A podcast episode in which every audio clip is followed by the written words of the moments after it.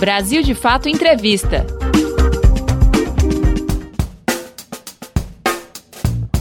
Olá, começa agora mais um Brasil de Fato Entrevista.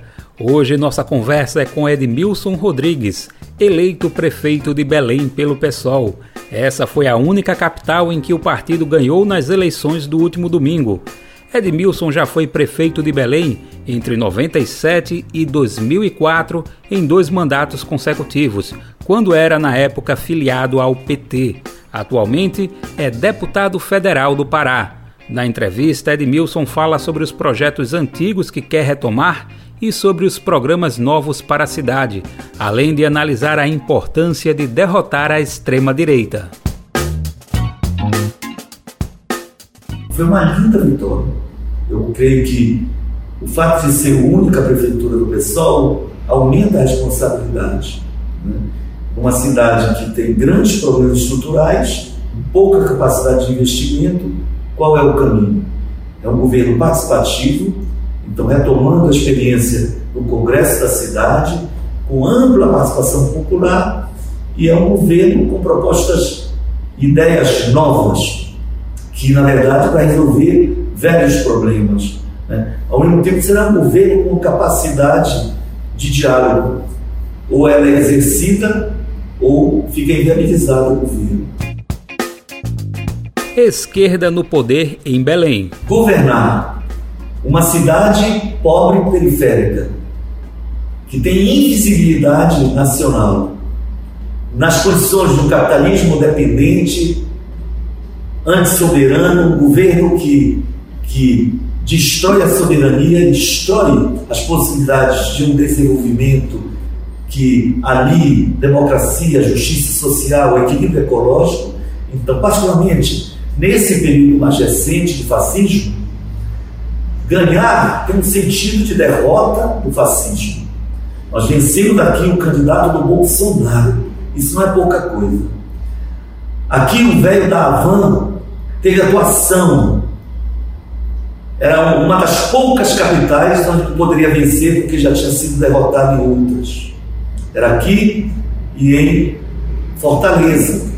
De modo que nós enfrentamos o ódio, as fake news, uma máquina poderosa de fake news, uma mentira e uma compra de líderes anticristos que se falam em nome de Deus. Grandes líderes, igrejas das mais importantes evangélicas, sendo bombardeadas todos os dias, em cada culto, demonizando a minha figura. Então, para muitos crentes, pessoas do bem, pessoas pobres, pessoas humildes, sendo levadas a acreditar que eu não podia assumir a prefeitura porque o Edmilson implantaria nas escolas banheiros unissex para crianças de 6 anos praticar sexo com um coleguinha, que nós iríamos trocar sexo de crianças a partir de 9 anos de idade. Então, tudo isso de forma muito massiva, como ocorreu com outros políticos de esquerda ao longo da história e na história mais recente, né? No caso, a eleição do Bolsonaro, ela é fruto de um crime, né? De uma máquina criminosa para divulgar mentiras e destruir realmente a imagem de toda a esquerda, tendo como alvo quem governou o país, o PT, se apoderando de erros que ocorreram, mas transformando os erros numa invenção da esquerda e se apresentando como a nova política, né? ou a antipolítica. Né? Então nós sofremos isso de forma muito profissional. Foi uma linda vitória. Eu creio que o fato de ser única prefeitura do PSOL aumenta a responsabilidade. Né? Uma cidade que tem grandes problemas estruturais né? e pouca capacidade de investimento, qual é o caminho? É um governo participativo, então retomando a experiência do Congresso da cidade, com ampla participação popular, e é um governo com propostas, ideias novas, que na verdade vai resolver velhos problemas. Né? Ao mesmo tempo, será governo com capacidade de diálogo. Ou ela é exercida, ou fica inviabilizado o governo. Então, nós vamos conversar com as universidades, nós vamos conversar com os movimentos sociais, né? a participação popular é importante, a participação direta, mas as entidades da sociedade civil são fundamentais. Nós tivemos na nossa campanha movimentos como o MST, o Levante da Juventude, né? e vários outros movimentos, o MAB, né? a juventude né, dos partidos que compuseram a frente foram partidos importantes no segundo turno, foi incorporado mais o PSB, de modo que todos os partidos do campo democrático, popular, participaram da nossa campanha, ou no primeiro ou no segundo turno, no caso do PSB, que teve candidato no primeiro turno. Então foi uma vitória linda, uma festa, porque em 96 eu vi ambulantes fabricando, vendendo bottom e, e bandeiras e camisas.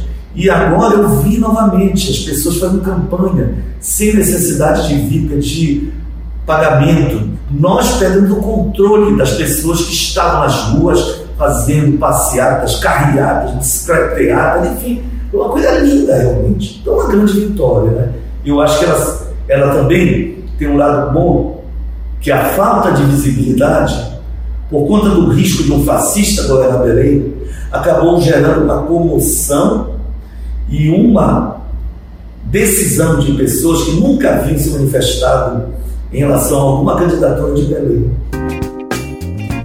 Renda mínima. O renda mínima é uma coisa tranquila para nós. Por quê? Porque nós implantamos quando não existia a Bolsa Família, o Bolsa Escola. Então nós tivemos que cadastrar as pessoas. Hoje, o cadastro é uma responsabilidade de 5.570 e tantas prefeituras do Brasil. Tem um cadastro único, né? mas tem um cadastro do Bolsa Família.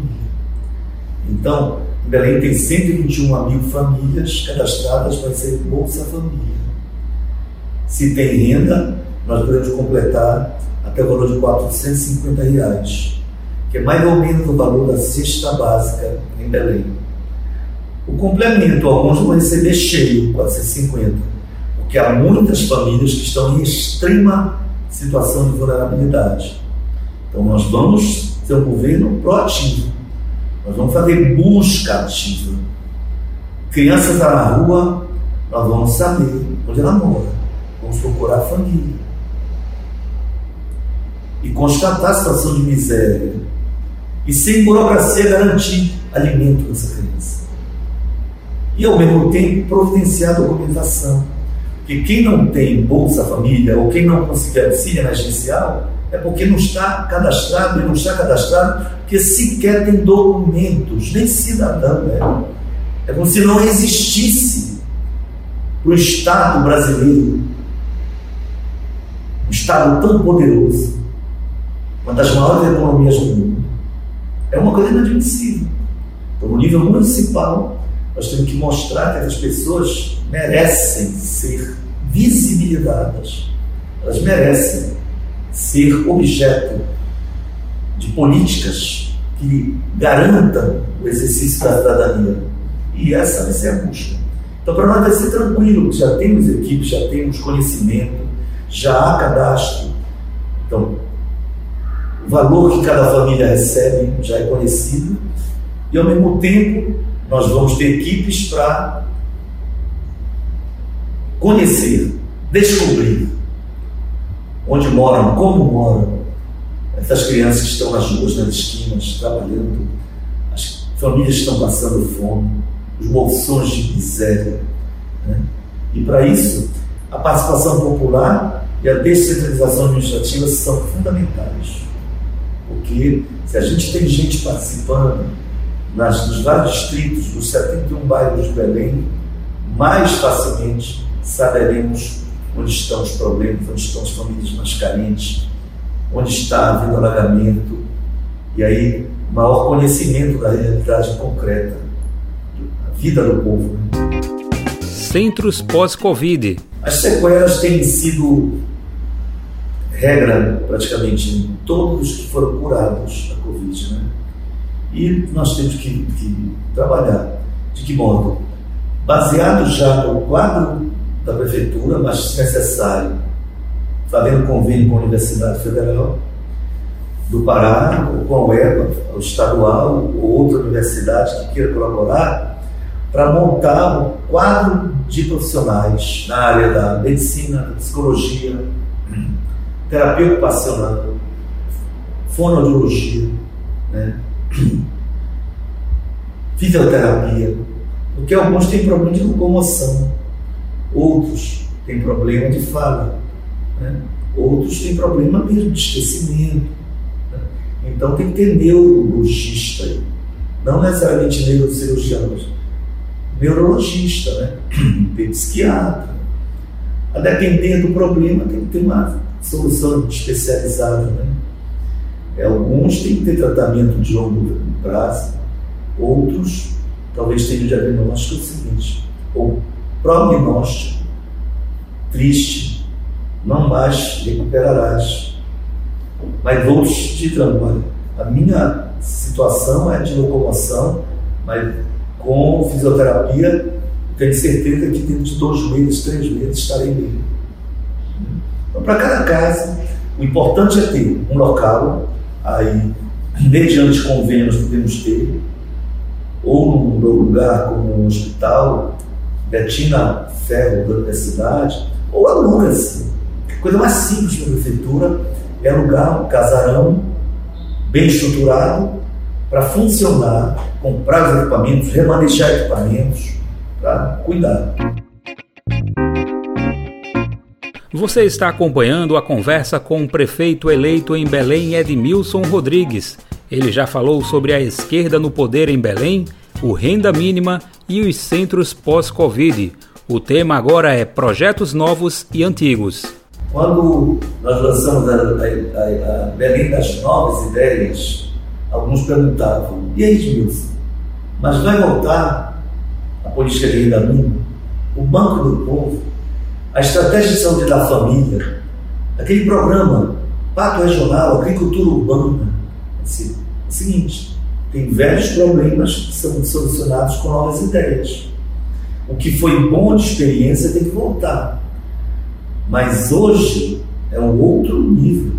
Hoje eu posso dizer que a educação necessita garantir a professores e alunos em cada escola o acesso ao, ao Wi-Fi. Que os alunos necessitam, se eu quiser que eles pesquisem, de um chip 4G. Vão ter que gastar um pouco, mas não é nada estratosférico, para viabilizar para as crianças, os alunos, os professores, por que não? Né?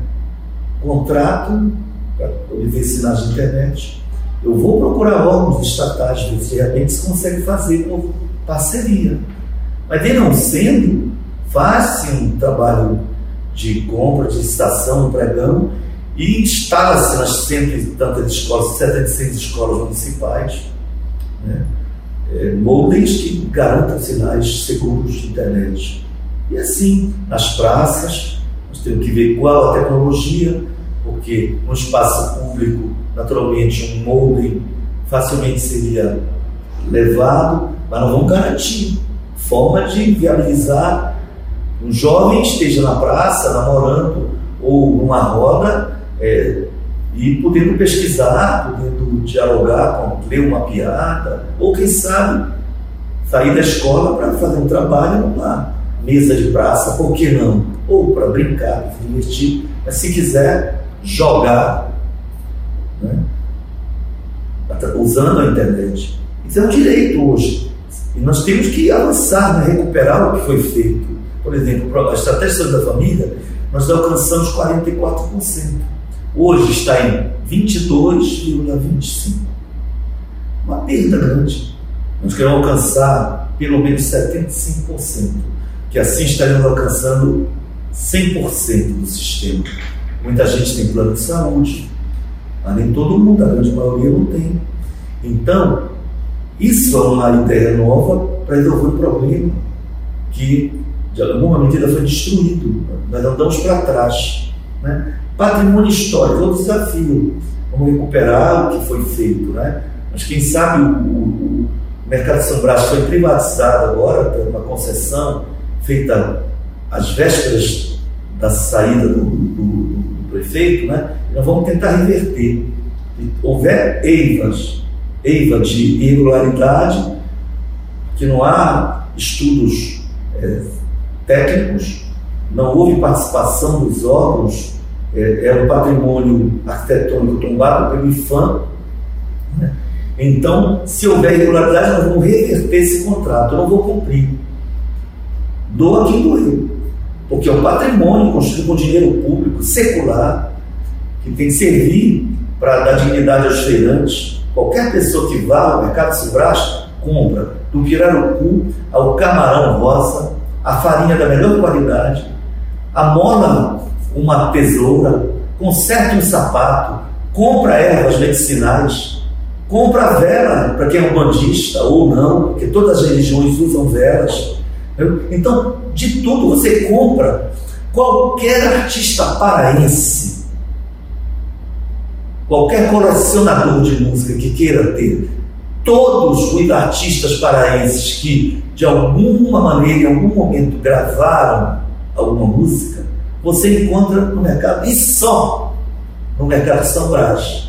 É claro, edições feitas de forma artesanal, não sei se com acordo de, de, direitos autorais, mas a verdade é a seguinte, que artistas já partiram podem ser conhecidos se você parar no mercado de São Brás. Isso é lindo. Agora, ele pode ser reformado, pode receber mezanino, pode ter uma salinha de projeção em cima, um café para um empresário sentar, fazer negócios, com ar refrigerado, um restaurante digno. Pode. E nós vamos ver em debate com os feirantes, com a comunidade, qual é o melhor projeto e realizar esse projeto.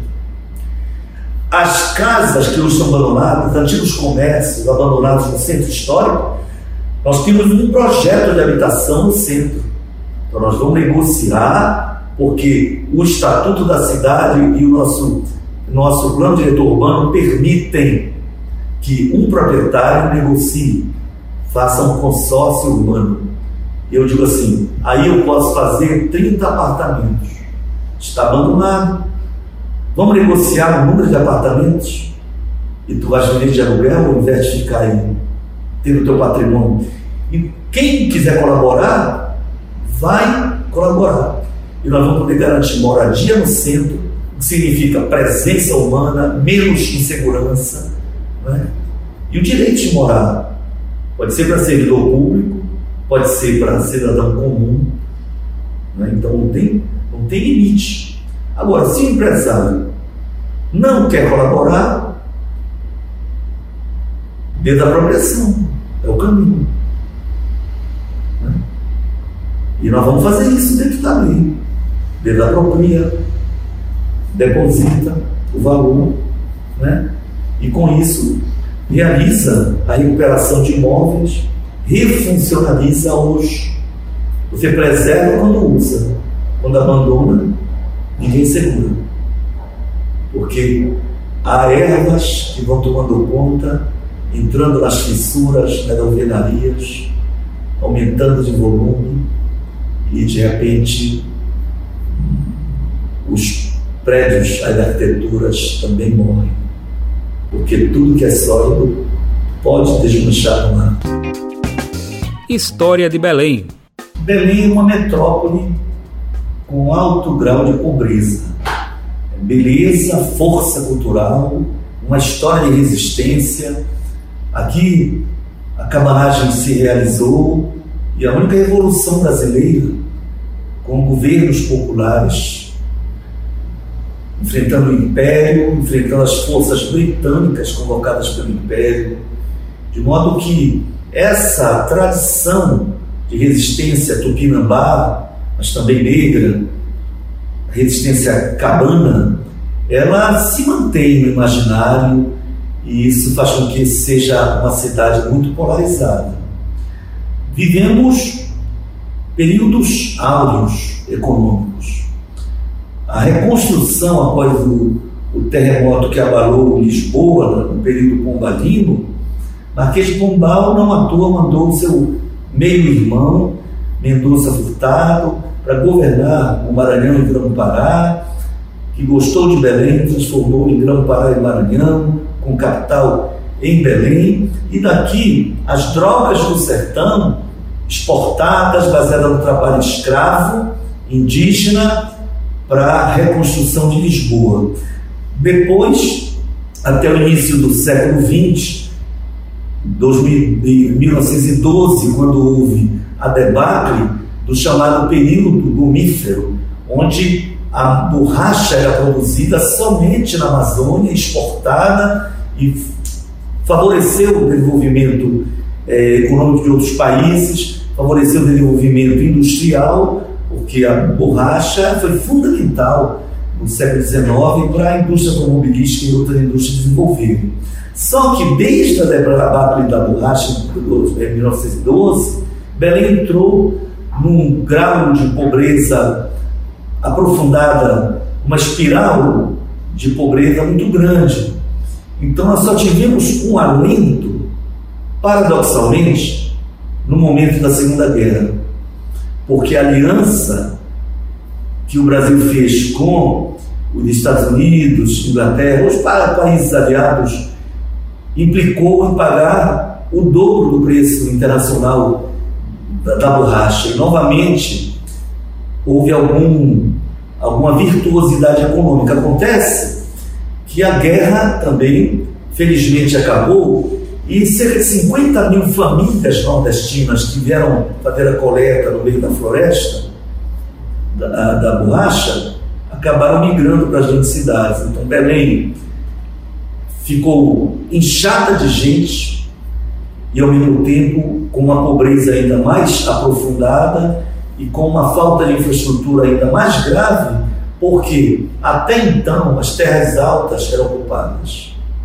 No pós-guerra, as terras baixas, as chamadas baixadas de Belém, as áreas alagadas ou alagáveis, ficam na cota abaixo da cota 4, nível 4, e portanto, no inverno amazônico, como neste período, nós temos toda essa área que representa 48, 49% do município alagada. Então, é uma cidade de muito difícil administração. Mas foi aqui que a gente ganhou a eleição. Você acabou de ouvir o BDF em entrevista com Edmilson Rodrigues, eleito prefeito de Belém pelo PSOL. Ele analisou o cenário político no Brasil, no Pará e em Belém, destacando os desafios para a superação de desigualdades na capital paraense. Você pode conferir outras conversas como essa no YouTube, Spotify, Deezer e outras plataformas do Brasil de Fato. Apresentação: Daniel Lamir. Entrevista: Catarina Barbosa. Edição: Vanessa Nascimento e Emerson Ramos. Coordenação: Camila Salmásio e José Eduardo Bernardes. Direção: Beatriz Pasqualino e Nina Fidelis. Brasil de Fato Entrevista.